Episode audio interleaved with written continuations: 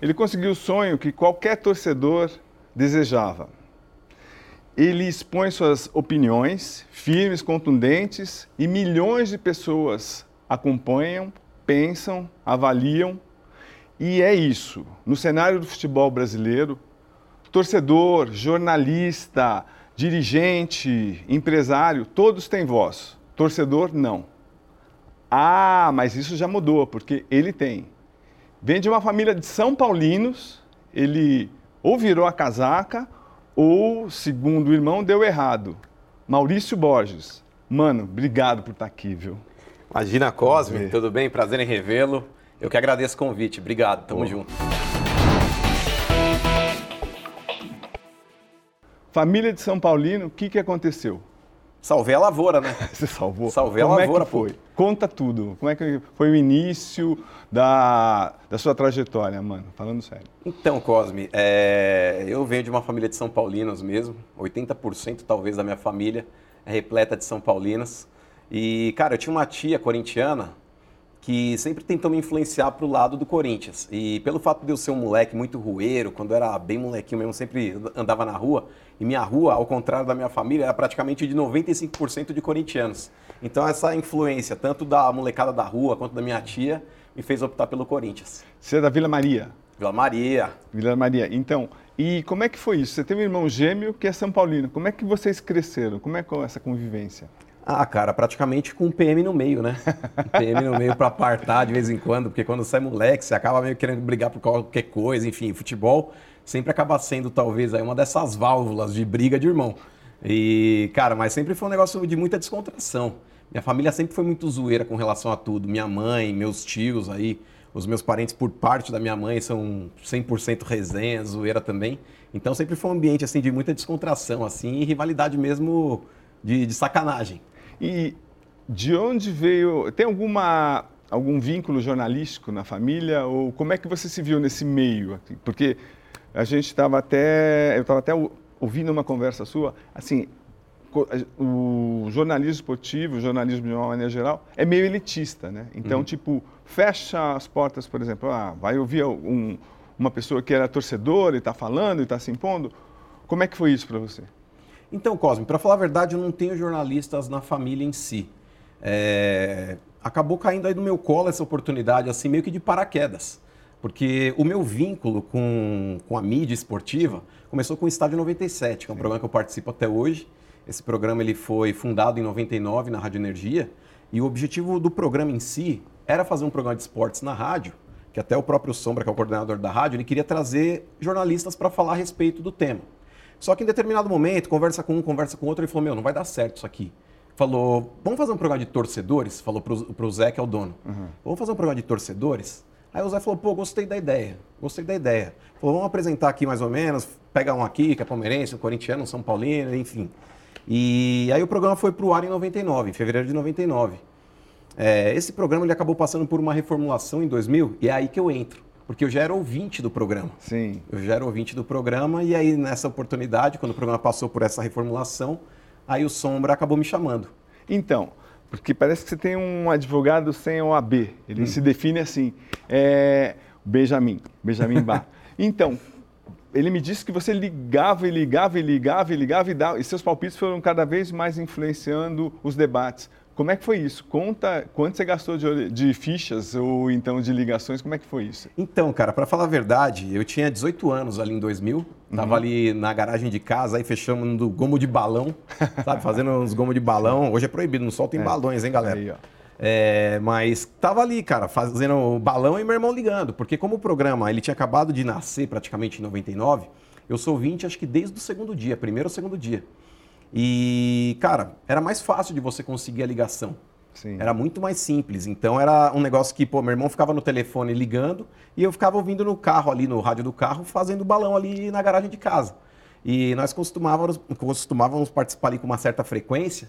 É, inclusive, porra, meu irmão sempre entrava e a gente falava muita gíria, né? Então uhum. a galera chamava a gente de manos da Vila Maria. Falou, ó, os manos da Vila Maria aí. E aí meu irmão participava um pouco, eu participava um pouco. E, cara, a galera gostava muito da gente. Tanto que nós participávamos do programa ali por telefone e muitas vezes nós íamos até o estúdio para conhecer a galera, para assistir o programa em loco, enfim. E nós tivemos uma proximidade do pessoal ali da rádio. E quando houve essa reformulação do programa, em meados de 2000, o Sombra, que é o coordenador da rádio, me chamou para participar uma vez. Eu fui como ouvinte ali, pô, ouvinte participando de um programa Sim. de rádio, uhum. um programa de torcedores mesmo.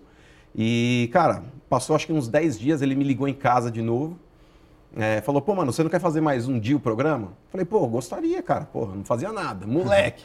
Sabe, vagabundo. Você tinha planejado fazer o que da sua vida? Carreira? Então, que carreira? Pra te falar a verdade, nada. Eu tava naquela transição ainda, quase, que eu tinha terminado Sim. o colegial e falei, porra, cara, não sei o que eu vou fazer. Minha mãe me cobrando, e aí, moleque, vai fazer o que da vida? Eu falo, não sei, mãe, tô pensando. E aí calhou, cara, nesse segundo programa que eu fiz, o Sombra chegou pra mim e falou, pô, mano, chega aí na minha sala, vamos trocar uma ideia. Eu falei, uma besteira, né? Já vou tomar uma fumada aqui. E aí ele me convidou para participar do programa. Falei, pô, Sombra, mas eu não tenho, sabe, experiência nenhuma com rádio, não tenho formação com isso. Ele falou, não, a pergunta é se você quer fazer parte como integrante fixo do estádio. Sensacional. Aí eu falei, cara, gostaria, cara, porque era uma oportunidade, para falar a verdade, Cosme, eu nunca me imaginei trabalhando com isso. Mas foi uma oportunidade que caiu no meu colo. É, e pelo fato da galera ter gostado de mim, até ter casado com o estilo do programa, sabe, torcedor, zoeira, brincadeiras, enfim. Aí a galera acabou optando aí por me convidar. E aí depois o programa que tinha passado por uma reformulação, aí entraram o Benjamin, entraram os outros integrantes que hoje fazem parte também do, do programa em si. Mas a minha história com, com a mídia esportiva começou assim. Então, é, o que, que você acha, mano, falando sério, que, um, que o torcedor, a voz do torcedor, chega ou não chega na grande mídia? Por exemplo, vai, Corinthians, só chega a voz das organizadas ou não? E qual é essa influência que as organizadas. Porque você faz parte das, fez parte das organizadas, Sim. né? Então uhum. vamos, vou voltar e vou, vou pegar do início. Qual é a influência das organizadas na, na diretoria do Corinthians, por exemplo? Qual é? Porque muito se fala, muito se fantasia. Qual é a verdadeira influência, mano, que você teve acesso? Total, total. Porque a Gaviões, que é a principal torcida organizada do Corinthians, ela foi criada em 1969. Era uma época da ditadura, enfim. E os Gaviões eles foram criados justamente para combater aquela ditadura que existia, inclusive dentro do próprio Corinthians. Então, a, a relação entre torcidas organizadas e Corinthians é um negócio que é, é praticamente uma entranha. É uma entranha, é um negócio ali umbilical, não tem como você desvincular. Talvez hoje seja a, a torcida organizada que tem mais influência dentro de um clube, seja do Corinthians torcidas organizadas em geral. É, e, cara, pô, é, uma torcida organizada ela consegue muitas vezes ali derrubar um jogador, derrubar um presidente. Dá um exemplo prático que você acompanhou antes de entrar na mídia, ou enfim, você que você, você tem a certeza que isso aconteceu por conta da organizada. Cara, por exemplo, aquela relação do, da MSI. Sim. A relação que houve da MSI, que culminou ali com uma série de coisas ruins dentro do Corinthians, é, inclusive depois até o próprio rebaixamento. A torcida organizada teve uma participação fundamental na, na queda, tanto do Dualib quanto da MSI. Sim, eu tava Foi um negócio ali, você cobriu, Sim, você, você lembra. Lembro. E é um, é um exemplo na prática ali da força da torcida dentro do Corinthians. Fora também aí exemplos de, de pressão de torcida para jogador A, B, C ou D deixar o clube. É, quando não. Ah, esse cara não está correspondendo, não sei o que, vai lá e dá aquela prensa, aí o jogador vai, pô, não aguento mais, quero sair do clube. Então a torcida do Corinthians, ela tem de fato ali uma sabe, uma força muito grande, administrativa inclusive. E hoje até as próprias torcidas, é, mediante algumas situações nas quais elas querem ganhar até mais força, muitos associados de torcida, que são influentes dentro da torcida, se tornam sócios do clube para aí sim, dentro de, de, um, de um estatuto, ganharem força também para possivelmente lá na frente se candidatarem é, a conselheiros ou até mesmo aí uma ambição um pouco maior, não sei, até no futuro próximo, se um ex-integrante de torcida organizada não pode até se candidatar à presidência do clube. Sim, no Corinthians houve uma revolução a partir de 2007, né, que chegou Andrés, do Alib saiu e aí aí está bem clara essa participação da, das organizadas, assim, até o Andrés, o fundador da torcida, né, de uma torcida organizada, uhum. e ao longo dos anos, você acha que houve um desgaste? Como é que está essa relação para o Corinthians especificamente, organizada e clube, porque o time não representa o, a, de jeito nenhum atualmente esse ano, né, nessa temporada, o que o Corinthians é, significou ao longo dos mais de 100 anos. Sim, com certeza. É que a ideologia de uma torcida ela acaba mudando com o passar do tempo, até dependendo de quem entra lá. Pode talvez entrar um cara com uma mentalidade um pouco diferente as coisas acabam mudando. É, em determinado momento, por exemplo, nos próprios Gaviões, É, existia uma proximidade maior com relação à diretoria, uma relação um pouco mais harmônica, talvez pelo momento do time, enfim.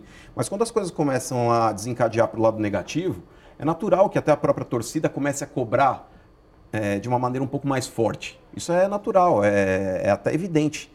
É, o Corinthians, quando ele cai ali em 2007, é uma situação ali no qual a torcida, cara, não merecia re realmente aquele rebaixamento. Porque a torcida do Corinthians, Cosme, na boa, Sim. é uma torcida que está sempre ali, independente do momento do clube, bom ou ruim, tá junto. A torcida do Corinthians praticamente não, não, existe na história do clube aí um abandono da torcida. Mesmo naqueles 23 anos de fila, a torcida do Corinthians sempre foi aquela torcida presente em estádio, apoiando o time. É claro que existe a cobrança também, mas diferente de outras torcidas do futebol brasileiro, a torcida do Corinthians durante o jogo não, não. Sim. A torcida do Corinthians durante o jogo é apoio incondicional. Em determinado momento, ah, acabou, no 90 minuto, acabou o jogo, aí começam as críticas. Então, dentro desse processo, é, dependendo do presidente que está lá, dependendo do, tanto no, no, clube quanto na torcida, existe uma relação um pouco mais harmônica ou não. No caso do Andrés, cara, é, eu acho que a primeira passagem dele no Corinthians foi fundamental para o Corinthians conseguir o sucesso que ele conseguiu. Sim é, quando ele entra mesmo ali caindo com o clube, porque foi ele o presidente na época do rebaixamento, mesmo ele não tendo culpa naquela oportunidade, mas era ele o presidente que caiu. Mas foi ele que pavimentou aquela estrada de sucesso que culminou com o Corinthians campeão da Libertadores e com o Bimundial em 2012 também. E com o estádio? Também. também. Mas então, mas... É, mas depois eu... ferrou o time também. Mas o que eu queria entender é isso. Até onde a torcida organizada, a Gaviões, que é super poderosa, ela chega na diretoria do Corinthians, na tomada de decisões. Olha, vem Cuca, não vem Cuca, é, fica o Lázaro, não fica. Chega a esse ponto ou a gente fantasia um pouco, nós da imprensa, assim, oficial, que cobre, pergunta para dirigente, mas não tem acesso no dia a dia?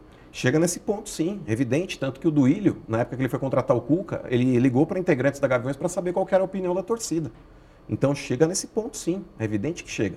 Por mais que ele possa negar publicamente fato, sim mas que de fato vão querer questionar isso daí, pô, e aí, vocês aceitam, não aceitam? Isso daí passa muito também por, por consulta a torcedores, porque não, dá para você tirar a, a, responsabilidade, por exemplo, que uma torcida tem, como a Gaviões tem dentro do Corinthians. Porque se a Gaviões quiser, o Corinthians é, é o céu. Se a Gaviões e as outras organizadas não quiserem, o Corinthians pode virar um inferno. Então, existe sim uma preocupação administrativa de consultar o torcedor, de saber o que o torcedor acha, o que o torcedor pensa com relação à contratação de um ou dois. Por exemplo, um outro, outro caso aí que eu lembrei: Paulo Nunes. O Paulo Sim, Nunes ele foi, ele foi contratado pelo Corinthians e, cara, na boa, era evidente que não ia dar certo. Era evidente que não daria certo. Muita por todo o histórico com o Palmeiras, briga. provocações, brigas, enfim. E era natural que daria errado.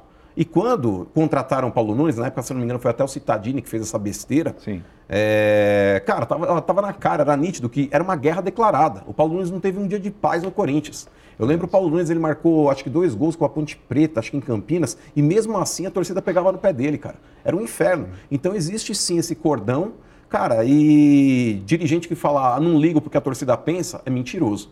Ainda mais no Corinthians.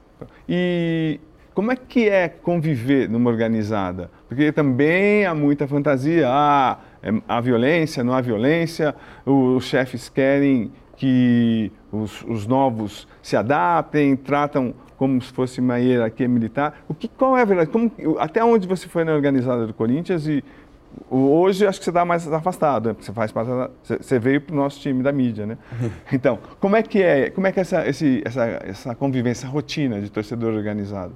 Olha, para falar a verdade, Cosme, é, existe uma marginalização da torcida organizada na mídia que é um negócio absurdo. Sim. É claro que existem marginais e bandidos infiltrados em torcida, mas é uma ampla minoria, cara. É uma ampla minoria. Em todo o período que eu frequentei torcida organizada. Quanto tempo foi? Cara, vou te falar, eu entrei na Gaviões em 99. Cara, e frequentei aí até 2000 e, sei lá, 8, 2009 com frequência mesmo frequentando mesmo, indo em caravana para fora do estado. É, porra, vi o Corinthians em vários lugares, tanto aqui em São Paulo quanto em outras localidades aí do Brasil. E, cara, na boa, o crime existe na torcida organizada? Sim. Claro que existe. Existe consumo de droga em torcida organizada? Claro que existe. Mas a mídia dá mais ênfase nesse tipo de conduta das torcidas, briga, criminalidade, coisa do tipo, do que uma campanha social, por exemplo. Sim. Que muitas vezes aí tem a campanha do agasalho, tem campanha aí para arrecadação de brinquedos aí de Dia das Crianças. E isso a mídia não bate, a mídia não quer saber. O lado positivo, quando a torcida faz uma campanha de doação de sangue. Inclusive, muitas vezes não, é, não parte somente de uma torcida. Às vezes aí um, em conjunto, tipo Mancha, Gaviões, Independente, pô, fazer uma campanha de doação de sangue. Eles organizam e vão, sei lá, no, no Hemocentro doar o sangue. Mas aí a mídia não, não, não, não, repercute. Você tem razão. Porque de fato o que repercute é a briga, é a violência. E, e, eu não quero encobrir aqui o que acontece, porque muitas vezes a torcida também, Cosme, ela poderia, se quisesse, é, combater a criminalidade e a marginalidade, ela poderia também. Sim. Mas muitas vezes faz parte de uma cultura do futebol que os caras deixam passar. Então, mas, mano, agora então, tenta traduzir e explicar, assim, com, com detalhes, como é que os vândalos, vai, entram e têm acesso às organizadas? Como é que, por que que uh, os chefes das organizadas, ou, enfim, o restante não trava esse pessoal? o que, que acontece? Como é que eles têm acesso? Porque, ah, briga, armam na internet, a gente, aí vê, ah, então é a Gaviões que está brigando, entendeu? Tipo, se o cara tiver com uma camisa da Gaviões, é Gaviões inteira. Como é que não há essa seleção? Tipo, ó, vamos, vamos cortar esses caras. O que, que, como é que você acha que, qual seria a solução? Então, para falar a verdade, Cosme, a solução mesmo, de fato, para acabar a criminalidade e brigas, etc., no, no futebol, seria de fato a mudança da lei. Porque hum. antigamente o que Sim. motivava o torcedor briguento a ir para um estádio era a sensação de impunidade. Verdade. Isso sempre motivou os Sim. caras a irem para o estádio e aprontar o que aprontam. Porém, hoje não é mais a sensação de impunidade. Hoje é a certeza da impunidade. O que difere. Porque o cara tem a certeza que ele vai aprontar alguma coisa num jogo de futebol e nada vai acontecer. Então, por exemplo, vamos lá. Se eu saio do, daqui do programa, vou até o metrô e quebro uma vidraça do metrô, eu vou ser indiciado, sei lá, por dano ao patrimônio público, entre outros crimes. Sim. No dia de jogo, o cara que faz isso, ele é conduzido para a delegacia, no máximo vai assinar um termo circunstanciado. Quem sabe, se for a, a julgamento, vai cumprir uma pena de, de, pintar um muro de uma escola e acabou ali. Então, por exemplo, dentro de uma torcida, Cosme, é, a torcida organizada ela é uma extensão da sociedade. Não é que a torcida organizada é violenta, a sociedade é violenta. Porque, por exemplo, antigamente uma bala perdida na porta de um bar, era capa de jornal. Pô, um cara morreu com uma bala perdida na porta de um bar. Hoje em dia, uma bala perdida, até me dói falar isso, mas, cara, é uma simples linha no jornal. É uma simples linha, vai aparecer assim, ó, bala perdida novamente. Então, cara, a, o cara que faz parte de uma torcida, ele faz parte de uma sociedade violenta também. Então, esse cara que está lá, que é o briguento, não, não imagina só um cara briguento. É um cara que muitas vezes é gente boa. Ele é um cara gente boa, ele tá lá, ah, é o fulano de tal, pô, gente boa, é o cara lá da, da Zona Sul, é o cara da Zona Leste, é o cara conhecido por isso, por aquilo. Mas dentro de um contexto, ele se transforma junto com algumas pessoas. Porque, por exemplo, hoje em torcida organizada, o grande problema não é a saída da torcida organizada da própria sede. Hoje o problema são as subsedes, pessoas que se encontram em bairros, pessoas que já têm um, uma turma ali de 30 num bairro, combina a briga contra a torcida. Hoje as brigas dentro do, do futebol elas praticamente não, não acontecem ali dentro do estádio. Acontecem sempre em bairros mais distantes, onde até a própria polícia demora para chegar.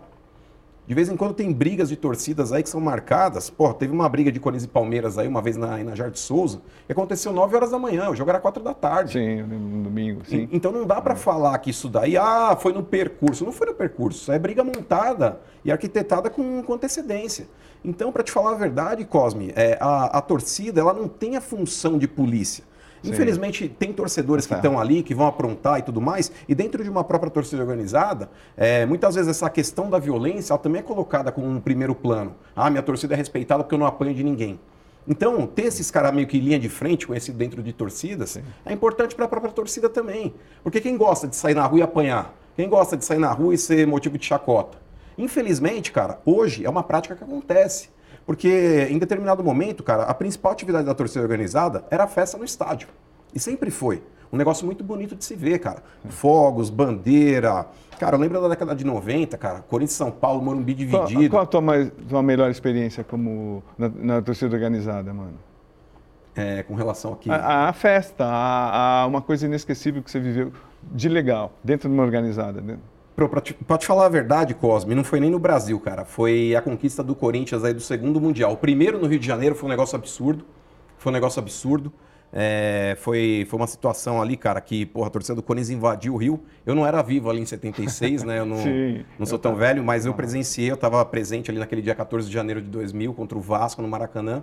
A invasão da torcida do Corinthians ali no Maracanã, cara, Foi um negócio absurdo, absurdo. Foi um negócio assim assombroso.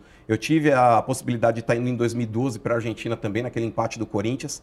O gol do Romarinho foi bem ali no gol onde a gente estava também. Foi um negócio assim é, inesquecível para mim. Foi um negócio assim absurdo. E, cara, é, o segundo jogo ali, o segundo Mundial do Corinthians em, em, no Japão, ali em Yokohama, contra o Chelsea, também, cara, tava ali junto com a torcida organizada, bem no escanteio praticamente ali. E para mim, acho que são as três situações assim que eu. Mas conta como é que foi para você, vai, Corinthians campeão do mundo lá no Japão, como é que foi? Cara, onde, onde você estava fazendo, onde você estava e o que, como você comemorou? Então, cara, para te falar a verdade, na hora que saiu o gol do Guerreiro, porque o primeiro jogo eu já tinha passado mal, cara. O primeiro jogo Passado mal como? Como? Cara, nervoso. Nervoso. Mas passar mal, o que, que você sentiu? Cara, eu tava com um mal-estar muito grande. Voltei pro hotel, eu só vomitava. Parecia aquela menina do exorcista. só faltou girar a cabeça 360 graus. Porque foi um jogo contra o Awali, cara, e foi um jogo que o Corinthians venceu por 1 a 0 Foi difícil. Vi. Mas, cara, foi uma pressão, assim, teve um lance dos caras, assim, a bola salpicando dentro da área, você foi, puta, vamos tomar um empate desses caras, o jogo vai pros pênaltis, o Corinthians vai perdendo os pênaltis, já passa aquele filme na cabeça e fala, malandro, e eu voltei tão nervoso daquele jogo, que eu voltei pro, pro hotel, assim, já tava à noite, o pessoal, pô, vamos jantar lá, pô, a gente não comeu nada, vamos jantar. Eu falei, não vou, cara. Eu voltei pro hotel, só vomitava. E contra o Chelsea, cara, quando saiu o gol do Guerreiro, um jogo ali difícil, um jogo pegado. Você estava sentado onde? Eu estava ali praticamente no escanteio, aonde saiu o gol. Nossa, que demais. Aonde saiu o gol. Demais. Na, na região ali de escanteio. É... Cara, na hora que saiu o gol do Guerreiro, eu gritava, mas que nem louco, mas que nem louco. Eu estava alucinado. Cara, minha vista ficou preta eu sentia assim, ó, palpitar aqui na região da, da cabeça, assim. Eu falei, malandro, não, não tô bem. Aí os caras, calma, senta, senta, senta. Eu fiquei acho que uns 4 ou 5 minutos com a visão turva, sem conseguir ver nada. Eu falei, malandro, tô tendo um AVC aqui, mano. De tanta emoção. Tendo... Não, porque eu gritava, eu perdi até o ar, mano. Porra, e era um, um, negócio, quem tava no Japão, assim, Cosme, foi uma parada assim que, meu irmão, é, a, gente tinha, a gente tinha consciência de quem tava jogando junto ali. E quem tava do lado sem cantar, os caras, canta, pô, você é louco, vai até o Japão pra ficar quieto, canta, seu desgraçado. tipo, a galera cantando. E na hora que saiu o gol, foi um negócio assim tão absurdo, cara, tão absurdo, que, cara, eu pensei que eu ia morrer, cara. Juro por Deus, eu falei, mas se eu morrer, pelo menos aqui, já tá 1x0 pra nós. Vou chegar lá, vou chegar lá que eu fui campeão do mundo pela segunda vez. Mas, cara, foi um negocinho que eu falei, vou ter que voltar de DHL no plástico bolha, vamos ter que me pegar na esteira lá empacotado, porque ali eu achei que eu ia pro saco, cara. E a comemoração do título? Ah, ali foi um negócio pô, absurdo, né? Porque imagina, você num outro país, você ser campeão no teu país é um negócio legal. Eu falei, pô, cara, já muitas conquistas do, de títulos do Corinthians foram um negócio assim, que eu falei, porra, foi um negócio demais, pô, tô aqui na festa, em outro estado e etc. Mas você tá num outro país, cara. Uma galera aí que você não conhece, com uma outra cultura, porque o japonês é um cara muito recluso, Sim, né? Um cara mais fechado. Verdade, bem fechado. É aquele cara assim, mais na dele. E, pô, cara, quando você pega, por exemplo, uma situação daquela, mano, o japonês que tá no trem, assim, os caras cantando Corinthians, batendo no trem, os japonês. Achei o cacete japonês. tá ligado? E, e, lá no centro, mano, tipo de Yokohama, mano, uma festa absurda. A gente voltou na mesma noite lá pra Tóquio. Tóquio parecia a Avenida Paulista, mano.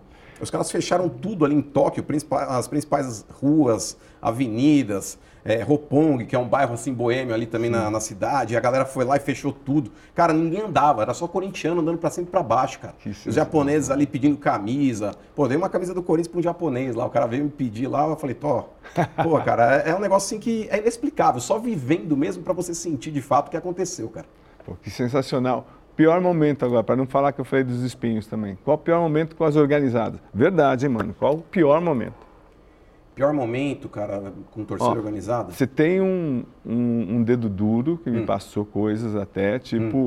você já sabe do Benjamin Bar. Sim. Pode falar. Pode falar, pode falar pior. Não, fala, fala pior experiência. Você passou na organizada, depois ele, ele já me falou que ele te salvou já. Ah, tá. Vou chegar já nesse ponto. é. é. Não, isso aí não é, não é pior momento, não, mas. Cara, os Não, sério, ruins... o que pior, agora é sério. Que então, que momentos ruins, cara, eu já passei uma vez, eu tava indo pro jogo, é, eu passei uma vez assim, tinha acabado de passar e tinha acontecido um conflito ali. E tinha gente ali, sei lá, com paulada na cabeça, cara com cabeça aberta, sabe? Tinha um lá que já estava dentro de uma ambulância, o cara Onde tinha sido isso, baleado no centro de São Paulo. Era um Corinthians de São Paulo, estava passando na região ali da 9 de julho, e eu vi ali um confronto que tinha acontecido, tinha acabado de acontecer, é, já tinha uma ambulância que estava socorrendo um cara que tinha sido baleado, e tinham hum. dois ali com a cabeça aberta, praticamente ali jogados na calçada é, de forma covarde, porque muitas vezes o, o, grande problema, antigamente, Cosme, de verdade, cara, a torcida organizada, ela tinha esse quê de violência também, mas era atitude de homem. Sim. Era atitude de homem, era porrada com porrada. porrada o cara caiu, larga, vai pro outro. Sim. Então, beleza. Aí, e aí você não tem que ter dó de ninguém, porque os caras marcaram de brigar lá. Eu tenho dó, por exemplo, do cara que tá indo pro jogo, tá no meio do fogo cruzado, o cara com um filho no colo Camisa. e não sabe o que tá acontecendo e, e, é vítima. Mas, por exemplo, o cara que sai predisposto a brigar de casa, ele tá assumindo esse risco. Então, desse cara não tem dó, que se dane. E antigamente existia essa questão de respeito, era porrada. Era briga. Você não tinha nem paulada assim, tipo, no outro. Sim. Era porrada com porrada. Hoje em dia, cara, a trairagem tá tomando conta disso daí. O cara quer brigar, beleza, ele tá brigando. Mas aí, pô, em determinado momento passa um cara de moto baleando todo mundo. Então aí já rola aquele negócio da trairagem. Eu não sou a favor de violência, nunca fui, mas eu acho que o cara que tá na chuva ali e quer, meu, tá, tá eu só torço para não, não, encontrar um inocente pela frente. Os dois, ah, eu sou o brabão, eu sou o valente, quer se matar, que se mata. Eu não tenho dó, que se dane. Mas, por exemplo, eu tenho, eu tenho dó daquela pessoa que muitas vezes não tá nem indo pro jogo. O cara tá com o seu carro passando ali, começa um confronto armado, Porra, é tiro de um lado, pedrada do outro, rojão do outro, o cara tá com o carro no meio, com a moto no meio. Sabe, Sim. um pai de família, uma pessoa que não tem nada a ver com aquele, aquela cambada que quer se matar. Então, esse é o ponto ruim da torcida. E eu já passei assim numa cena que eu vi assim, porra, um cara baleado numa ambulância e, e dois jogados no chão, sabe, com cabeça aberta, mano. É uma e situação triste, cara. Isso triste. fez repensar alguma coisa, mano, ou não? Para falar a verdade, Cosme, eu sempre mesmo participando de torcida organizada, é, você sabe quando você vai para um confronto. Sim. O cara fala, ó, vamos armar lá, não sei o que, os linhas de frente, não sei o que, os caras saem e vão. Agora, eu nunca fui dessa Entendi. turma. Eu gosto mesmo de ir pro estádio por causa da festa. Eu gostava da torcida organizada pela festa que fazia, pelo setor que ficava, porque ali do teu lado vai ter um cara cantando, vai ter outro com a bandeira, vai ter outro cara com instrumento, vai ter o cara com, com o sinalizador, vai ter o cara com a fumaça. E eu gostava dessa vibe. Agora, o lance da treta em si, eu nunca gostei. Sim. Eu nunca gostei. Mesmo quando eu era moleque, brigava na rua, ficava mal. Eu falava, porra, mano, o moleque é meu amigo, pô, saímos na mão aí, pode de futebol, pode de pipa, pode de alguma coisa aí. Eu ficava mal comigo mesmo, cara. Então essa situação, assim, nunca me, sabe, nunca me atraiu com relação à violência da torcida. Eu nunca entrei numa torcida organizada para falar, quero fazer parte desse Entendi. esquema aqui de gangue, de querer tá. bater em alguém, de matar alguém. Porque, cara, do outro lado, tem uma pessoa também que tem uma família, cara. Lógico. Sabe? Sim. O cara é pai, o cara é mãe, sabe? Numa dessa aí é filho de alguém, Sim. tem sempre alguém que se importa com aquela pessoa. Então, e, é, e é, muito é, assim, é, o que você está tá falando está igualzinho. Ele deu a entre, última entrevista para mim, o Moacir, que era o, uhum. um fundador da Mancha. Então ele falou isso. A gente brigava porque essa coisa de rivalidade e tal, mas parava. Uhum. Deus só caiu para. Então, aí hoje realmente essa coisa de trairagem, infelizmente.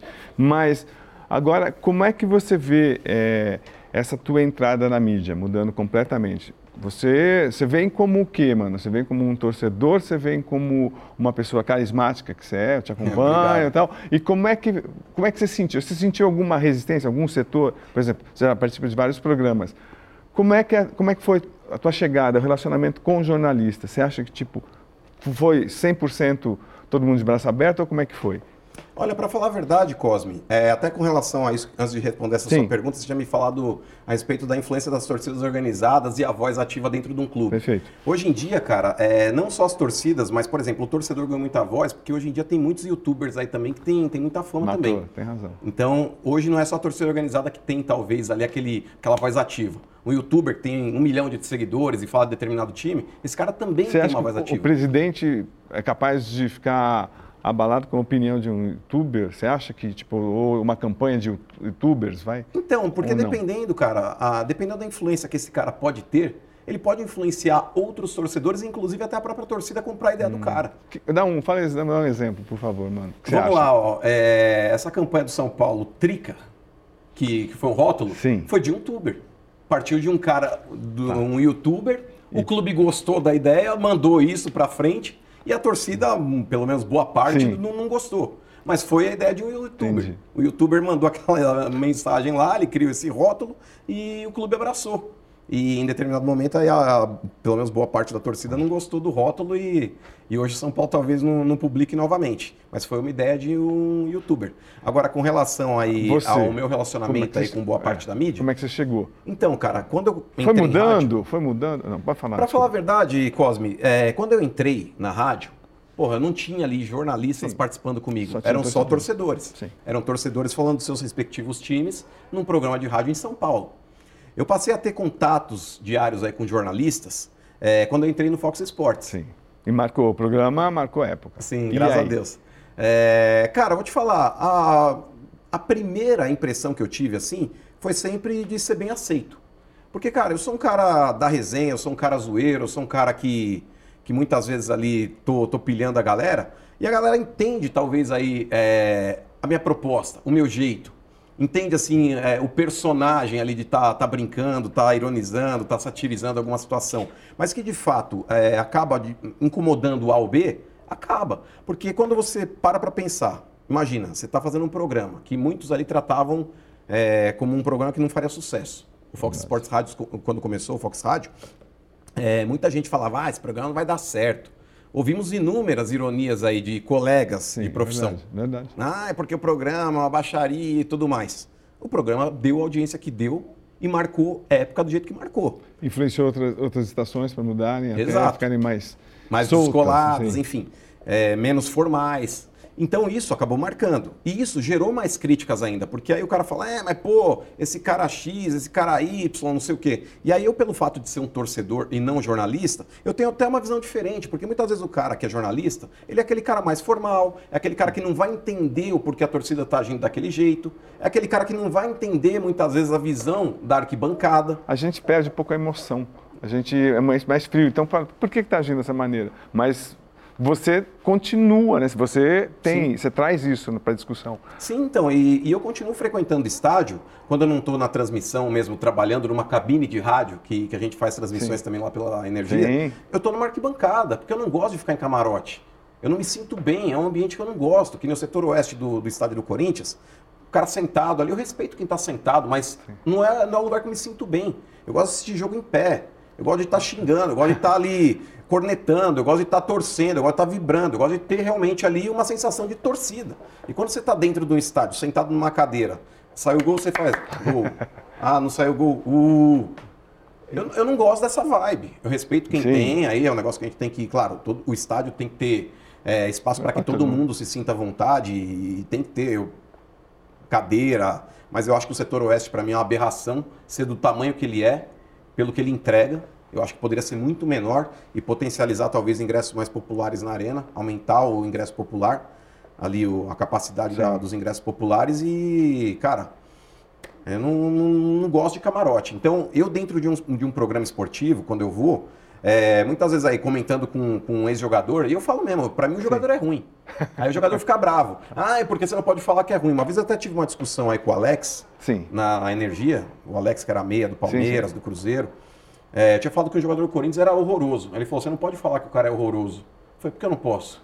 Ele falou: ah, porque o jogador ele é profissional. O cara, para chegar num nível profissional assim, ele, ele não é horroroso. Eu falei: discordo de você. Falei: existem profissionais horrorosos em qualquer área. Perfeito. É, advogado horroroso, médico horroroso, professor horroroso, jornalista horroroso. Falei: tem em qualquer área você tem profissional bom e ruim. Sim. Falei: então por que, que jogador não pode ser ruim também? Tem jogador que é horroroso. Tem jogador que é horroroso. E tem jogador quando ouve isso, o cara fica bravinho, quer se doer pelos companheiros, existe corporativismo. Às vezes, quando você questiona, por exemplo, um jornalista, é, e ele te olha com ar assim, ah, mas você é torcedor, eu sou jornalista. Sim. Mas o que está ali em pauta não é o teu diploma, é o ponto de vista. Total, você tem razão. Entendeu? Então, ali naquela situação, você tem que debater, não querendo se colocar acima de alguém pelo fato de ter um diploma ou não. É o ponto de vista de um contra o outro. E no futebol não existe uma verdade. Existe a sua opinião e a minha. Tá, o público vai concordar com você ou comigo, enfim. E, e, não existe assim. O que existe de verdade, por exemplo, é o 2 mais 2 é 4. Isso daí é fato, isso é matemática. É um fato consumado. Agora, ah, esse jogador joga assim, joga assado. É uma leitura que você sim. tem de determinado jogador. E é subjetivo, cada um tem a sua. Exato, mas, então isso incomoda. Sim, e agora, mano, mas você, como se, se, se assume torcedor mesmo e tem sua opinião, e enfim.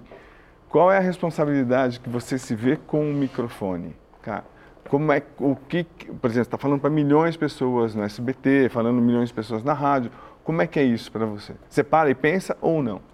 É, você deixa penso, fluir? Olha, para falar a verdade, eu deixo fluir, mas eu tenho hoje mais responsabilidade do que eu tinha no passado. Eu quando comecei em rádio, Cosme, eu, eu era porra, porra louca mesmo. Eu, eu falava o que dava na mente, meu, se ofendesse, é, se eu xingasse, que se dane. É, a minha opinião era aquela e eu não mudava. Tanto que eu vivia na sala do advogado lá para resolver questões jurídicas de assim, dia não. Quantos processos teve? sério para valer? Ou você, você, conseguiu matar tudo no começo? Olha, geralmente é, acontece de matar tudo no começo ou com um pedido de desculpas.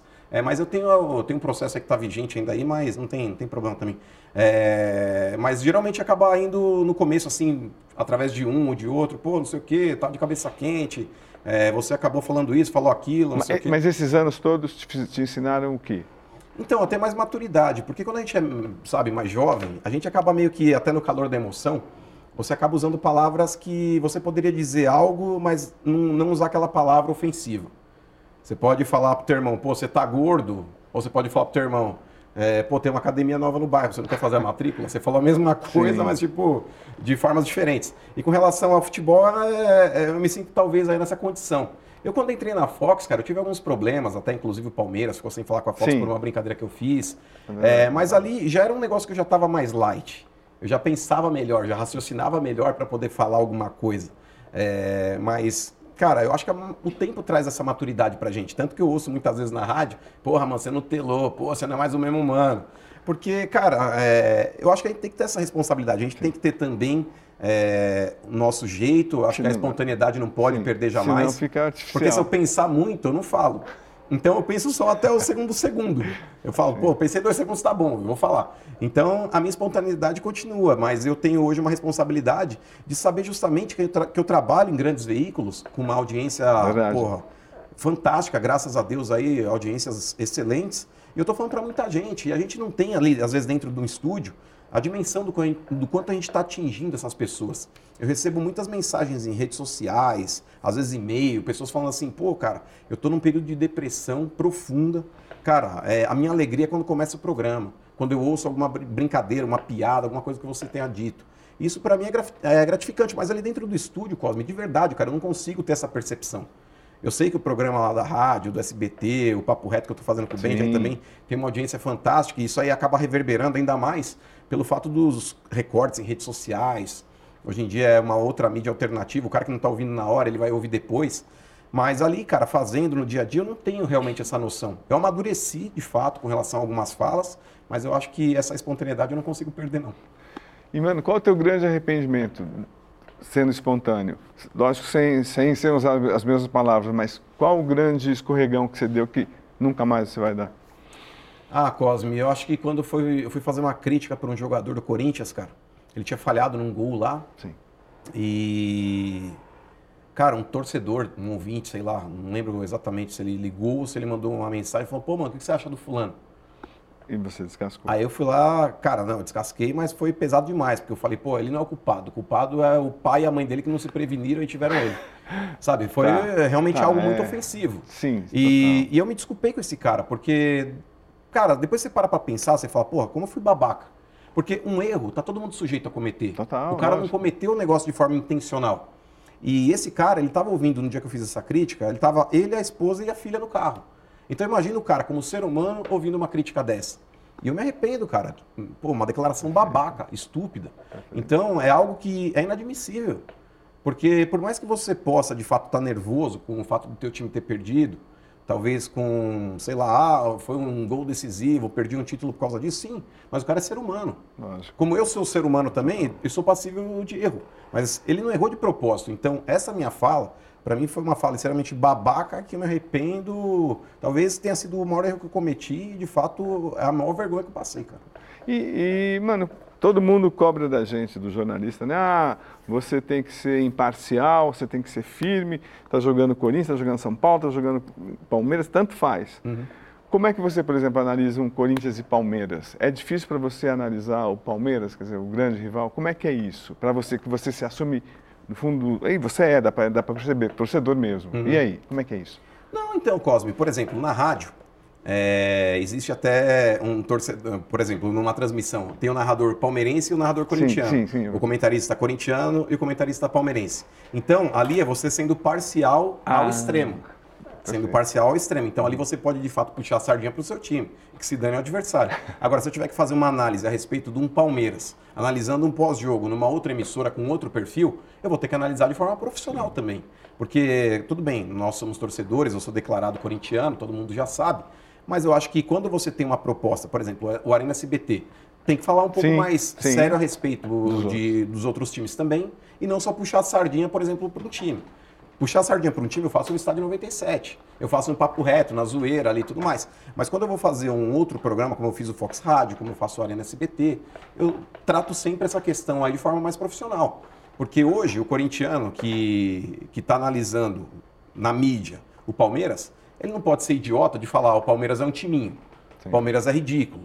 Ah, o Palmeiras não joga nada, tá dando sorte. Não É, tá dando aí, sorte. aí não tem credibilidade. Exato, porque você acaba se perdendo nisso daí. E a maior parte dos jornalistas, eles tinham medo de assumir os times que torciam, por falta talvez aí de falar, pô, se eu assumir meu time, vão me chamar de clubista, aí se eu falar alguma coisa a respeito do outro time, aí vão falar que eu, que eu tô sendo babaca, porque eu sou corintiano, sou palmeirense, sou santista, enfim, sou são paulino, e os caras tinham medo de fazer isso. Porém, Cosme, grande parte da mídia, sem falar que é, o torcedor não é burro. Porque muitas vezes o lado do torcedor do jornalista aflora também. Ele nota, talvez, aí o cara narrando um gol um pouco mais vibrante naquela partida para aquele time, o cara fazendo comentários mais elogiosos para aquele time do que para o outro. O torcedor meio que vai captando assim, o time de um ou de outro. Porque quando você não fala, é pior ainda.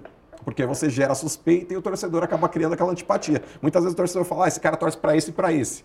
E são dois rivais, mas ele fala, ó, ele torce para esse, para esse, presta atenção. E aí cria aquele, aquele bode. Puta, mas olha que engraçado. Quem que, né, tipo, o destino atrai. Eu não torço pra ninguém. Porque assim, eu perdi a fantasia mesmo. Eu. Uhum. É muito maluco isso. Porque, tipo, lógico, criança você tem uma simpatia, mas como eu fazia muito jornalismo investigativo no JT, muita falcatrua de dirigente, muito roubo, jogadores se encontrando às segundas-feiras. Eu, eu odeio você jogando no campo e eles dois indo pra balada junto. E, Então, enfim, mas é isso aí. Essa, é, mas essa emoção, eu respeito, eu queria. Eu tenho até uma inveja branca, eu queria ter essa fantasia de novo. A gente vai para a Copa do Mundo, pô, todo mundo vai torcer para o Brasil, vai, cara, mas aí você vê como é uma preparação e tal. Como é que é a tua relação, por exemplo, com a seleção brasileira, a sua? Como é que, o que que, que, que esses 24 anos de fracassos da seleção brasileira chegaram até você, que é mais, bem mais novo que eu? Pra te falar a verdade, é de desgosto, cara. Já passa pela CBF em si, que é uma entidade que pouco faz pelo futebol brasileiro, uma entidade milionária, a gente vê vários clubes aí quebrados. É não que a CBF tenha ingerência na administração de qualquer clube, não. Mas eu acho que a CBF poderia colaborar muito mais com relação à, à distribuição de, de receitas para clubes menores, ajudar na, na reforma de, de- de gramados, enfim. E eu acho que a CBF, com um prédio é, mirabolante no Rio de Janeiro, muitas vezes aí arrecada muito e ajuda pouco. Então, cara, a seleção brasileira para mim hoje é um reflexo do que a CBF também. Eu não tenho simpatia pela seleção. Eu acho que jogadores hoje da seleção brasileira não têm a identificação que já tiveram.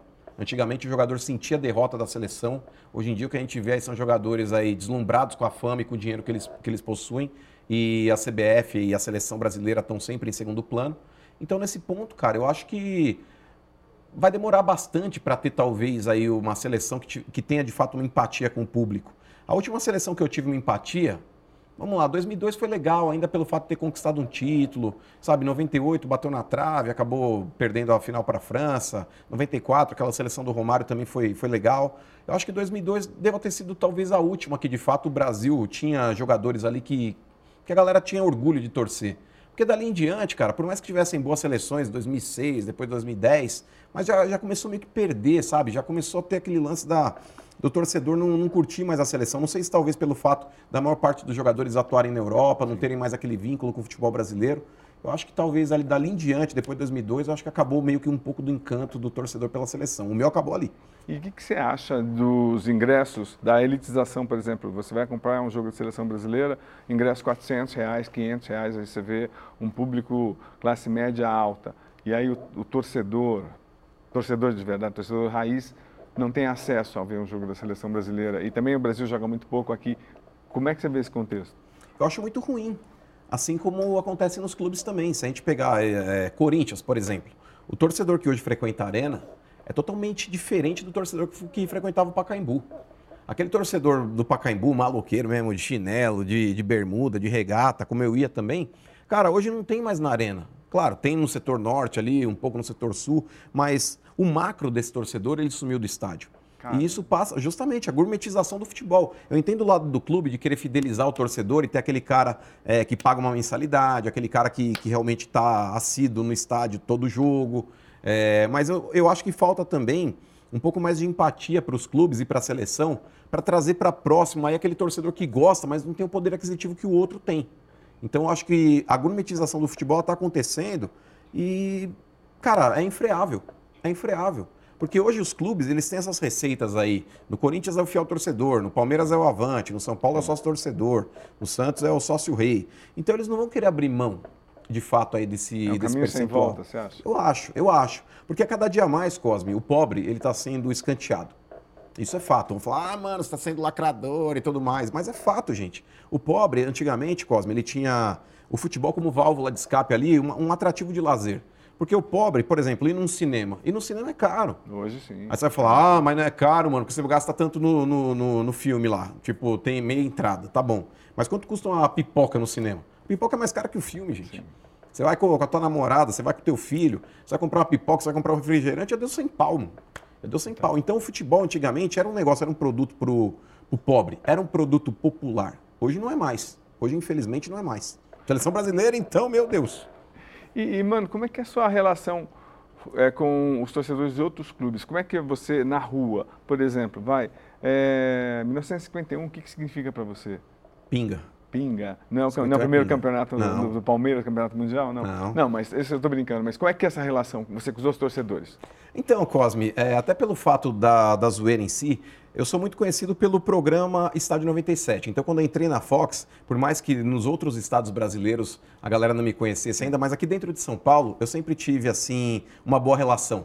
A galera entende, assim, boa parte, não vou dizer que a totalidade, porque sempre tem um idiota ou outro, um imbecil ou outro, como acontece em qualquer segmento, qualquer lugar, mas eu sempre tive uma boa relação com todas as torcidas. A galera que gosta do programa entende a zoeira, entende a tiração de sarro. Pode ter um cara que fique mais bravo, um cara que fique mais chateado, talvez aí com um ponto de vista ou outro, mas a, a grande parte, assim, graças a Deus aí, por exemplo, andando em rua, Sim. restaurante, em shopping, nunca chegaram me abordando de forma estúpida, é, vai, eu sou corintiano, não sei o que. Não, nunca. Graças a Deus aí, até hoje eu nunca tive esse problema, mesmo quando eu fui morar no Rio de Janeiro, por causa da Fox ali, é, tivemos que, em determinado momento, ir para o Rio. Fiquei três anos no Rio de Janeiro. Você sentiu muita, muita diferença de jeito de torcer de São Paulo e do Rio? Sim. Qual que é? Cara, eu acho que o carioca é muito mais espirituoso. O paulista é muito mais ignorante nesse ponto, assim. O paulista é um cara que, por mais que a gente faça um programa aqui de zoeira, e a galera acaba aceitando, mas o carioca é aquele cara tirador de sarro o dia inteiro. O paulista é aquele cara mais reservadão, ele parece um pouco londrino, sabe? Aquele cara mais fechadão, mais na dele e tudo mais. É... O carioca não, aquele cara mais espirituoso. E quando eu fui pro Rio, cara, eu achei que eu ia sofrer com esse lance de bairrismo. Falar, porra, cara... os cariocas vão me odiar lá, os caras vão me destruir, os caras vão me xingar todo dia. Eu vou andar na rua, eu vou ser apedrejado. Negativo, cara. Eu tive um excelente relacionamento no Rio de Janeiro. Inclusive lá na, na Fox eu trabalhei fazendo é, reportagens Sim. também, às vezes, para um programa das gêmeas ali, da Bia e da Branca, eu ia fazer reportagens, às vezes, em comunidade. Pô, fui fazendo uma vez numa feira lá em Guadalupe, é, na zona oeste do Rio de Janeiro, que é um lugar até perigoso. E, cara, cheguei lá falei, mano, vamos. Os caras, pô, vamos. Mas, pô, é Guadalupe. Eu falei, vamos embora, mano. O motorista lá era de lá. Falei, não, vamos embora. Tá falando pra gente ir lá, tem uma feira legal, vamos embora. Gravei lá, gravei na Central do, do Brasil, gravei no, no Saad. Pô, gravei numa pá de pico louco, assim, no Rio de Janeiro, mano, que só tinha maluco, Mercadão de Madureira. E é uma galera, assim, mais humilde. Mas em nenhum momento, cara, mesmo numa região até um pouco mais perigosa, é, eu me senti, assim, acuado. A galera vinha falar comigo, assim, mas de forma respeitosa, tiração de sarro, sabe? Aquele carioca, ei, Paulista, ó, vocês estão com o Flamengo, não sei o quê. Mas, cara, uma galera, assim, super espirituosa. Nesse ponto, assim, eu acho que o carioca tem sabe, sabe viver melhor a vida do que o paulista. De fato. E, legal. E, mano, por que, que você, você tem esse carisma, você tem uma fluência, bom, assim, você tem todos os requisitos para ser um ótimo, excelente jornalista. Por que, que não faz o curso? Então, Cosme, para falar a verdade, cara, eu já, já tive vontade de fazer então, mesmo. Sim. Eu já tive vontade de fazer mesmo. Porque, cara, eu nunca me imaginei nesse meio. As coisas foram acontecendo na minha vida é, de forma espontânea, cara. Porque quando eu comecei em rádio, eu falei, pô, tô hoje trabalhando em rádio, mas eu não sei até quando vai. Tipo, tô aqui, tô na vibe, sabe? É um negócio que eu gosto e fui fazendo. Aí apareceu a oportunidade do Fox Sports. Fui para lá também. Apareceu a oportunidade da, de, no final ali, fazer um programa ou outro na ESPN, depois agora no SBT. As coisas foram acontecendo sem eu planejar fazer isso daí. As coisas que foram acontecendo, a galera foi gostando de mim, falando, pô, faz esse programa aqui para mim, pô, faz aquele outro programa para mim. Eu tô, tô indo aí até hoje. Mas é, é uma alternativa sim, porque eu me arrependo até de não ter feito o jornalismo, porque Pelo fato de eu estar no meio, eu acho que é bacana até. Sim. O conhecimento nunca é, é demais. É, o conhecimento, é só por isso, porque o conhecimento necessidade, é não, tá claro que não, não precisa, mas e uma coisa também que me chama muita atenção, cara, assim, é, é difícil a gente ter amigos na vida, né? Agora amigos, irmãos, Sim. mais ainda. Como é que essa tua amizade com o Benjamin a, a, que ponto chega, porque não, ele falou, conversando com ele, ele, ele, trata você como irmão e é irmão mesmo, você já largou é, empregos para ir atrás dele e, e, ele falou, oh, não, com ele eu vou até onde for, até a morte. Como é que é isso? Pô, Cosme, de verdade, cara, é, não é clichê, não é aquela parada que você fala, ah, tá falando da boca para fora. O Benjamin é meu irmão, cara, é meu irmão, mas em todos os sentidos, porque muitas vezes você trabalha com uma pessoa no ar, assim, é um companheiro de trabalho, mas você não tem um vínculo. Com o Benjamin, cara, é uma parada que sempre foi assim. Desde a época que a gente se conheceu na rádio, lá em 2000. Como foi? E, tipo, como é que cresceu? Então, é, nós sempre tivemos aí é, estilos diferentes. O Benjamin sempre foi um cara, um corintiano mais low profile, e eu sempre fui aquele corintiano mais porra louca, aquele corintiano mais doidão. É, e isso acabou casando, porque as nossas opiniões ali, elas mesmo quando convergiam, elas eram diferentes. Elas estavam ali dentro de um, de um, mesmo balaio, mas eu tinha um ponto de vista que era mais crítico, ele tinha um ponto de vista um pouco mais apaziguador. E, e a minha relação com o Benja, cara, sempre foi excelente, assim, até na zoeira. É, porra, às vezes no olhar, Cosme, tipo, ele já olha para mim assim, tipo, num programa e faz. Eu já sei que é já para mandar, ou tipo para dar uma segurada, ou para fazer aquela zoeira. Então, tipo, a gente meio que tem uma telepatia, assim, que, que é um negócio realmente assim de. Conta, de alguns, vida. conta alguns episódios, vai, mano, que vocês passaram juntos, que, pô, pro bem e pro mal, comendo sal juntos e comemorando juntos. Pô, cara, por exemplo, até relembrando aquela situação lá, uma vez no Pacaembu, cara, tava rolando uma preliminar de um jogo do Corinthians e São Paulo. Corinthians e São Paulo, preliminar, já tinha chegado no estádio. É, pô, tava ali no Alambrado, aí eu vejo lá uns policiais, três policiais, trazendo São Paulino lá do tobogã, passando pela arquibancada, a numerada laranja, entrando aqui na arquibancada amarela, eu tava na Alambrado aqui. Aí eu xinguei o moleque, cheguei lá, ah, sei lá, xinguei Sei. o cara. E os policiais ali estavam com a bola na mão, não sei se o moleque tinha pegado uma bola lá e tinha muqueado lá, e os caras estavam prendendo ele por isso ou por algum outro motivo. E, cara, os, os caras levaram o cara pra, pra delegacia ali do Pacaembu, que era embaixo da arquibancada. Aí o cara ameaçou tirar o cacetete e me bater, mano. Eu falei, ah, você é louco, você vai fazer isso? Eu falei, pode vir, mano, pode vir. Aí os caras levaram o cara, prenderam o cara, daqui a pouco eu tô aqui na Lambrada assistindo o jogo, mãozona assim, regata. Só vi tapão. Falei, puta, é um amigo, né? Virei assim. Ah, seu. Na hora que eu olhei, os três policiais que hum, tinham levado o cara. É. falei, pois não. Ele falou, você sabe que o que você fez foi crime? Falei, crime? Falou, você estava incitando a violência. falei, incitando a violência? Eu xinguei o maluco que passou aqui. É, você chamou o policial pra briga. Eu falei, o cara ameaçou me dar uma porrada. Ele falou, você é folgado. Eu falei, folgado é você. Aí começou aquele debate, eu hum. com o hum. cara. Ah, não deu outra, mano. Um pegou meu braço, outro me deu mata-leão, outro pegou na cabeça aqui. Vamos pra delegacia. Na hora que chegou dentro da delegacia assim, você já entrou naquela delegacia do Pacaembu? Já, já. Você sai do sol, Sim. você entra numa portinha escura, uma caverna. Tá, é uma caverna. É um breu, velho, que você não vê mais nada. Na hora que já entrei assim no breu, já senti, ó, vum. Já veio o primeiro soco, assim, me pegou de raspão, assim, ó. Vum. Ah, falei, ah, velho, ah, não vou, não vou tomar esse pau aqui não. E o cara segurando meu braço, já consegui me, me soltar. Aí encostei aqui, eu vi que era parede. Aí já armei aqui, eu falei, vem. Já chamei os caras tentando vir pra me dar porrada, eu tentei acertar um chute no cara, aí começou. Aí veio o comandante, mano. O cara veio assim, você tá louco? Já com o capacetete assim, me prendendo na parede, assim, você tá louco? Para, para, para. Eu falei, o cara tá me agredindo aí, o cara me pegou pelas costas, tá louco? Não resisti à prisão, não sei o quê. O cara, você tá louco? Você tá tentando agredir um policial, não sei o quê. Eu falei, ah, você não viu a agressão dele em mim? É, não vi nada, não sei o quê, é folgado. Pô, me prendeu. Me prendeu. Aí, pô, um amigo meu, Ligou lá para o advogado da Gaviões lá. A advogada da Gaviões tentou descer lá para resolver. Oh, associado nosso está preso. Eu que o policial falou: o senhor não está em condições de defender ninguém. O senhor está bêbado. Se o senhor continuar falando, o senhor vai preso. Aí saiu o advogado. Aí o meu amigo que estava comigo aí nessa, nesse jogo, aí falou: Meu, não tem jeito, né? Ô Benja, tudo bem? Aí o Ben já. Pô, putz, eu já vi o cara ligando pra mim, né? Um pão com ovo, o apelido dele. Falou, pô, já vi o cara ligando pra mim, né? Tava chegando no estádio, pão com ovo essa hora. Aí, pô, Benja, pô, deu um BO aqui. Falou, é um mano, cara. Falou, que foi? Droga, briga. Falou, briga. Falou, a Benjamin, puta que. Aí, Tá bom, tô indo aí. Daqui a pouco, tipo, eu tava num, num lado na, na cela que eu conseguia ver a portinha por onde eu entrei. aí eu vejo o Benjamin entrando assim. Não, pô, tem um amigo meu aí que trabalha comigo, tá preso, aí não sei o que. O cara falou, você não tá entendendo, aqui não sai ninguém. Não vai sair ninguém daqui. E aí os policiais passando, ah, quem que é o folgado que gosta de bater em policial? Aí, tipo, os policiais passavam, já davam uma olhada, ah, você, então tá bom. Ficava só me jurando, né? Eu falei, hum, putz, vai vir a hora aí que os caras vão liberar todo mundo aqui, só vai ficar eu aqui. Falei, tô lascado, né? Falei, putz, já vou ter que ir pro DP, vai dar mó B.O. isso aqui. Aí eu lá preso, né? Daqui a pouco veio o Benjamin, ele veio com o Coronel Marinho. Mano. Na época o Coronel Marinho, sim. ele não estava mais como responsável do policiamento, ele estava lá como se fosse um supervisor da, da Polícia Militar. Ele estava com aquela camisa azul clarinha e tudo mais. Aí ele chegou lá com, com o Benjamin. Aí eu nem tinha visto, porque ele entrou por uma outra porta. Aí daqui a pouco o cara, quem que é o cara da mídia? Eu falei, sou eu. Aí o cara falou, quem? Tipo, achando que ia falar, sou eu, senhor. Eu falei, sou eu. Falei, bom, já vou apanhar, né, meu? Vou tomar umas porradas aqui, mano. Aí ele falou, me acompanha. Aí eu saí assim, eu vi o Benjamin, o Coronel Marinho. O coronel, mano, tudo bem? O que aconteceu? Eu falei, ah, coronel, pô, o cara aí veio querer me agredir, nem tinha feito nada aí, xinguei um cara lá. Aí o cara achou que eu tava incitando a torcida, pô, ele veio querer se crescer pra cima de mim, comecei a discutir com ele, ele me prendeu e deu um soco aqui dentro, aqui pelas costas, sei o quê. Ele falou, ah, você quer prestar queixa contra o policial? Aí eu falei, não, pô, quero pegar o cara aqui, mano. Tá nervosão, mano. Falei, quero pegar o cara aqui, mano. Eu falei, eu e ele só. O coronel, não, mano, você tá louco, não, não. Aí falou, ó, tô levando ele, ele tá sob minha tutela, alguma coisa do tipo aí. É, aí eu saí, na hora que eu saí, eu tava voltando para arquibancada, que eu ia voltar lá pro, lado lá da, da arquibancada, né, pro lado esquerdo. Aí o coronel, não, não, não, não, não. Você vai ficar ali, ó.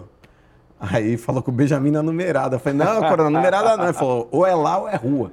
Aí eu tive que ir para numerada. E o Corinthians tomou de quatro de São Paulo aquele Nossa, jogo. Tá. E por curiosidade, Cosme, esse uhum. cara que foi preso, esse São Paulino, cara, esse São Paulino, é, ele ligou no programa da rádio ligou depois de uns 15 anos do ocorrido e falou: pô, mano, eu era aquele São Paulino que, que você foi preso no dia lá, que você me xingou, na hora que eu passei pelo negócio. E, cara, maior exemplo, porque depois de 15 anos, o cara lembrou do fato e ele deu detalhes, era ele mesmo. Ele falou: pô, os caras, eles tinham me prendido porque eu tinha pegado uma bola e guardei na minha mochila, aí eu não queria devolver, os caras me levaram preso. Que loucura. loucura. Agora. É, nesse momento que a gente vive no país, é, muita gente está desempregada, muito jornalista é, premiado está desempregado, muita gente boa da mídia também, sem ser jornalista, está desempregada. Aí você está numa das maiores empresas esportivas do mundo, uma tal de ESPN, aí você larga por conta dessa amizade com o Benjamin. Como é que é isso? Porque, tipo, como, como é que foi isso? Porque o Benjamin, como é que foi essa transição? Porque vocês saíram, a ESPN abarcou a Fox, e aí? Que conta o que aconteceu, por favor. Então, Cosme, é, era uma situação na qual a Fox ela foi absorvida realmente Sim. pelo grupo Disney ali, a ESPN, e estava naquela transição. É, pô, quem fica, quem não fica, é natural que, que houvesse ali o desligamento de, de boa parte dos funcionários, por mais que existisse um acordo do CAD ali para preservação de empregos, mas era alocar dois canais em um só, a gente sabia da dificuldade. E estava naquela transição aí de quem fica, quem não fica, a gente estava fazendo Fox Rádio ainda. É, quando houve o convite da SBT, que eles estavam com um projeto novo de colocar um programa de futebol na grade, é, cara, era uma oportunidade que eu não podia recusar. Eu até tentei conciliar o meu contrato com a ESPN até o término, e aí eu pedi uma reunião com, com o Eduardo Maluf para comunicá-lo a respeito da, da proposta. Ele falou, oh, mano, pô, é uma situação aí, cara, que eu não posso nem abrir isso para você ainda. É uma situação que a gente está conversando aqui, mas a gente tem muito interesse na sua permanência. Sim, eu sabia disso. Porque você é um cara que você tem aí uma aceitação com o público jovem muito grande. Falou, e a gente precisa desse engajamento de público jovem aqui dentro da emissora também. Eu falei, ó, então, Maluf, a gente podia fazer, por exemplo, meu contrato ia até o final do ano, lá com, com, com a ESPN. É, eu falei, eu posso ficar até o final do ano aqui na ESPN e conciliando as outras atividades que eu já faço aí, inclusive aceitando a, a, possibilidade de fazer o SBT, já que eu não faço aí nenhum programa de segunda-feira à noite. Aí ele falou, pô, mano, de verdade, cara, a gente não vai conseguir porque hoje o grupo Disney ele está exigindo exclusividade de todos os talentos, porque nós temos hoje uma rádio, temos um canal de YouTube, temos uma emissora de televisão, então todos os talentos que estão aqui na casa eles vão ter que optar por continuar aqui ou optar pela saída. Aí, cara, era uma oportunidade. Pô, já estava na rádio desde 2000. Já estava 20 anos ali na, na emissora. Falei, porra, não posso sair da rádio hoje. Eu faço muita coisa em internet também, é, com relação a parcerias, patrocínios. Teria que abdicar de tudo isso, porque os talentos naquela oportunidade não estavam fazendo. Não sei como é que hoje eles estão tratando essa situação, se já existe uma flexibilidade maior ou não. É, e a proposta da SBT eu também não poderia recusar. Era uma emissora de canal aberto, enfim, uma projeção maior. Então eu acabei pedindo aí meu desligamento, pedi a rescisão contratual. Mas não me arrependo não, cara. Pô, eles foram super solícitos também, fui muito não, feliz. Mas eu digo que você, você, foi trabalhar com um narigudo, que você não gosta muito, né? Ah, então, é que, cara, então... infelizmente, cara, é uma situação que... A gente, nesse ponto, eu me arrependo um pouco, mas é nada, porra, o Benja resenha é demais. Eu gosto do Benja, Cosme, porque ele não é. ingesta programa, mano. Cara, eu acho que o programa de futebol hoje em dia tá muito chato, cara, com relação a tudo. É, inclusive, esse era um dos motivos pelo qual no Fox Sports, até na fusão com a ESPN, a galera queria me colocar em vários programas. Tinha dias que eu fazia três programas dentro da Fox ou dentro da ESPN ali também, algum programa que sobrasse ali na ESPN, e o pessoal, pô, mano, você tem que fazer, não sei o quê. Porque, cara, eu dou minha opinião independente de agradar ou desagradar. Hoje, o Cosme, tem muita gente que, infelizmente, também está desempregada e tudo mais. Sim. Porque, cara, as pessoas falam, mas, mano, como é que você está na mídia, não sei o quê. Eu falo isso por experiência dos meus chefes. As pessoas ali, os editores dos programas, os responsáveis pelos programas. Eles falam, mano, você hoje consegue falar algo que a maioria não quer falar. Hoje em dia você tem uma opinião forte que a galera quer ouvir. E a galera fica naquele negócio daquele chá de camomila, aqueles programas que o cara é, tá de terninho, ele senta assim, aí ele fica, olha, porque o futebol, o boxe to boxe, não sei o quê. E o Benja, cara, ele tem essa linha de programa que é mais assim descontraído, é mais informal. Eu acho que o futebol você não precisa necessariamente respeito todos os estilos, Sim. tá? Não, não tô aqui querendo inventar a roda ou descobrir o fogo, pelo contrário. Mas eu acho que no futebol você tem todos os estilos e, cara, você tem que se adequar ao que mais combina com você. Eu gosto de assistir programas que são assim mais descontraídos, que não tem aquele ar de seriedade, aquele ar tão formal. É, e, cara, eu tô sempre com o Benjamin justamente por isso, não, é pelo então, estilo que ele, que ele emprega no programa. Porque quando eu falei das, das pessoas desempregadas, eu queria falar, talvez não tenha, tenha sido muito claro, da sua cumplicidade com o Benjamin. Porque, pô, entre ESPN e Benjamin, você fica com Benjamin. Isso que dá, isso que é claro. Isso é coisa de amigo, de irmão, tal. E dá para entender. Falei com o Benjamin aqui também. Ele falou: todos os projetos da minha vida vai estar humano. Se eu resolver montar uma uma imobiliária vai estar humano. Então, é isso, é isso que é, que é difícil, que é legal, né? Da vida, assim, tipo, você acha que o, o, o que você projeta para o seu futuro? Pô, Cosme, para falar a verdade, cara, a minha vida até hoje ela foi repleta de surpresas, cara, agradáveis. Graças a Deus aí, muito agradáveis, porque eu nunca pensei em fazer sucesso. Cara, quem fazia sucesso na minha, na minha quebrada lá, ou era jogador de futebol, ou era bandido, mano. Era, sabe, tipo, era aquele pessoal assim, pô, é isso ou é aquilo. Quem era o grande, o grande a pessoa conhecida na sua, na sua quebrada? Pô, cara, o Denner é um jogador Denner. que foi ali da Vila Ed, o Elias também nasceu ali, o Jeromel também era da Vila Maria. É, pô, ali na, na, área sempre tiveram bons jogadores ali, tem, tem clubes ali de vários, é muito tradicionais, então a galera mesmo do futebol amador acaba sempre jogando bastante por ali. Tem o campo do, do Magnólia, do Vila Maria, ali no Operário, enfim. Bom, é... dos bandidos não vou falar. não, mas... mas tem também, eu respeito todo mundo, porque, mano, cada um segue tua vida, tá Sim. tá ligado? E eu tenho muitos amigos que, infelizmente, é, até pelo que aconteceu no destino, acabaram optando pelo lado errado, muitos estão presos, outros estão mortos, enfim. É, boa parte da molecada da minha rua aí seguiu um caminho também é, errado, outros seguiram caminhos assim certos e também estão se destacando. Mas geralmente ali na área, mesmo assim, na, no bairro, mano, a gente tem que respeitar todo mundo. E o pessoal Sim. muitas vezes fala para mim, pô, mano, você é mó humildão, você chega, porra, nos lugares, aí todo mundo gosta é de você. É difícil eu passar por algum lugar, alguma empresa, mano, que eu tenha inimizade com alguém. Que a galera fala, porra, mano, esse cara não gosta, esse cara é mal arrogante. Porque, cara, é, o respeito, desde quando eu nasci e fui criado, aonde eu fui criado e com quem eu fui criado, independente do que você possa ser, independente da sua condição financeira, independente do que você já tenha construído ou deixado de construir. O respeito é base de tudo. Sim. Não é uma virtude, é obrigação, entendeu? A galera, tipo, fica, ah, mano, mas pô, você é mó humilde, pô, você trabalha aqui, ali, pô, você tem, você tem aquilo, mas pô, você é mó humildão, você troca ideia com todo mundo. Porque, cara, isso daí é base, mano. É base.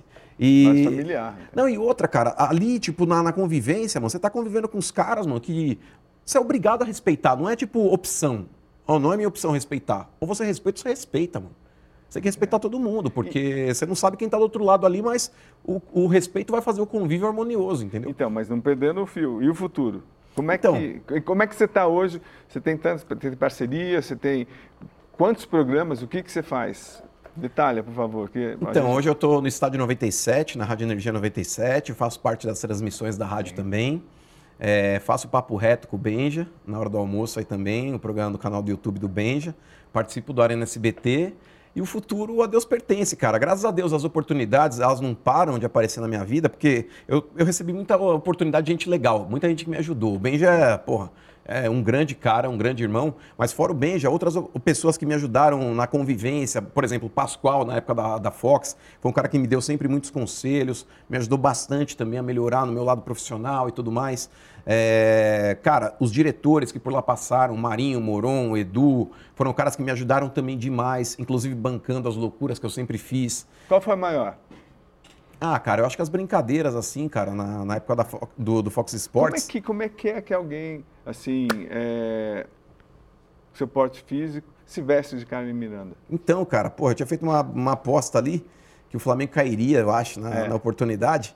E, e aí o Luxemburgo chegou e salvou o Flamengo. Eu me lasquei, acabei me vestindo de, de Carmen Miranda, na SBT eu tinha que me vestir de Mulher Maravilha também. Foi uma aposta com relação ao Flamengo e me lasquei de novo.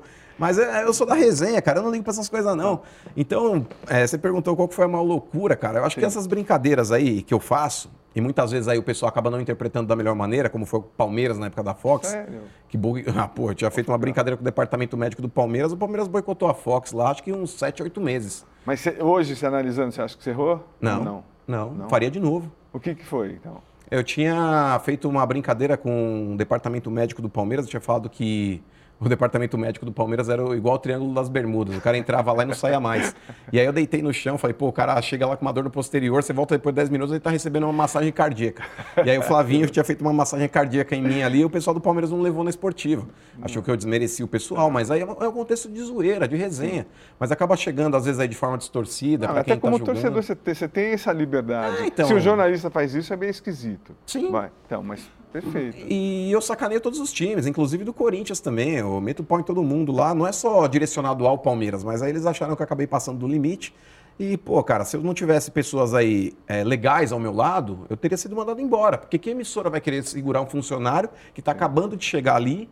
É, eu estava há poucos meses no Fox Sports e, pô, um clube do tamanho do Palmeiras querendo boicotar a empresa os caras me seguraram. É claro que tem o lado também, tipo, ah, se eu ceder agora, amanhã qualquer outro que fizer crítica, eles vão fazer a mesma coisa, e aí eu vou ter que mandar o cara embora também. Então cria-se um precedente perigoso. Mas, cara, era muito simples. O cara pega e fala, oh, mano, pô, melhor dar, dar, um tempo, vou tirar você do ar um mês, aí chega depois de um mês e fala, ó, oh, mano, melhor ficar fora, porque os caras estão com represália.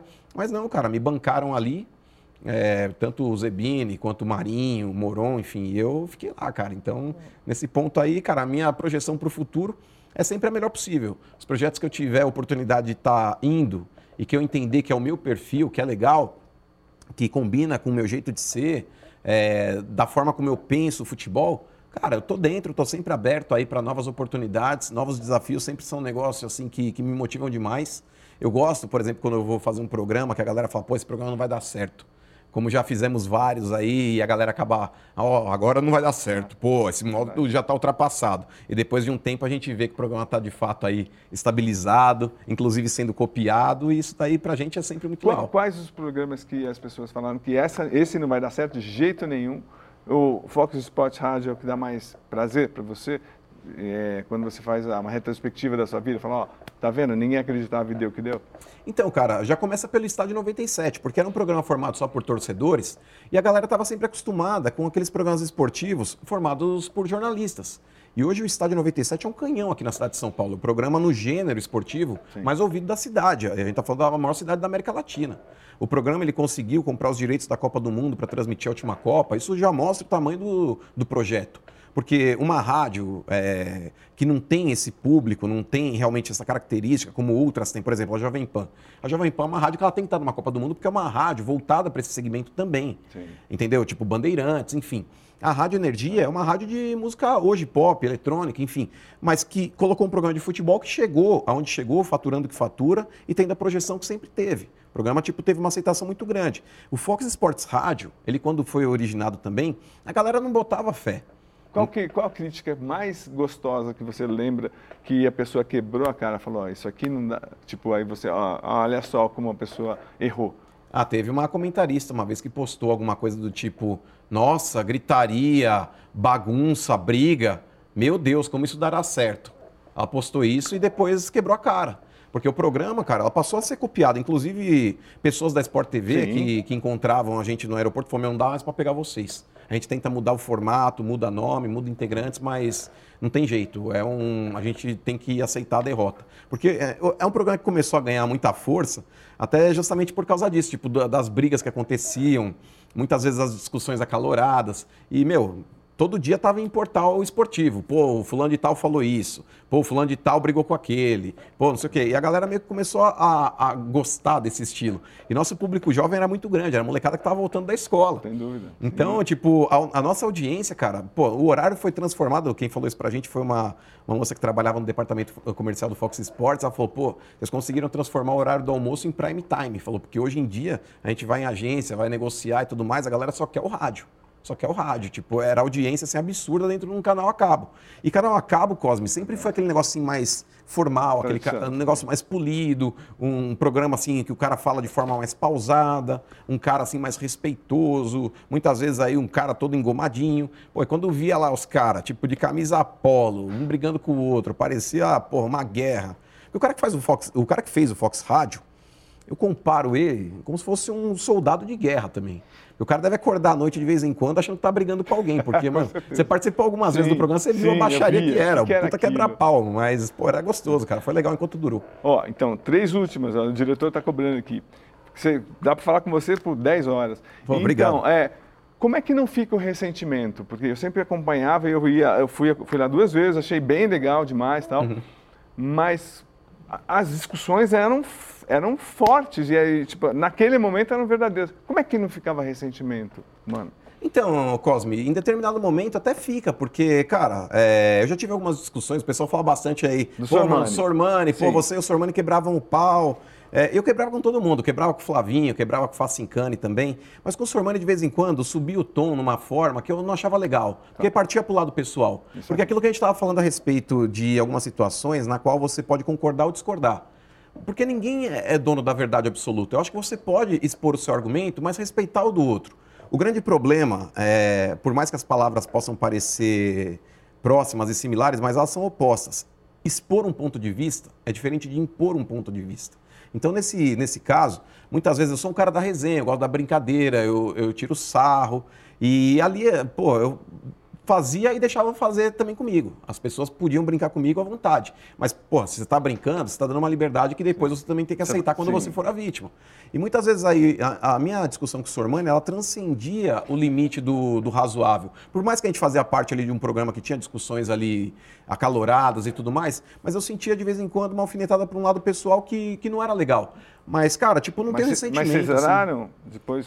Então, é que depois aí, quando eu saí do, é, da ESPN, eles acabaram ainda continuando durante um Sim. tempo. A gente já estava naquela mas, época pessoalmente, do, Covid. hoje, tudo bem? Tudo bem, cara, ah, tudo bem. Bom. Tanto que as pessoas ainda me perguntam, Cosme, pô, mano, mas e aí, se numa dessas tivesse que trabalhar com o Sormani de novo? Sem problema algum, cara. Porque em determinado momento, claro, eu fiquei chateado com ele, até pela forma como aconteceu, houve um desgaste ali, tantos anos juntos, enfim.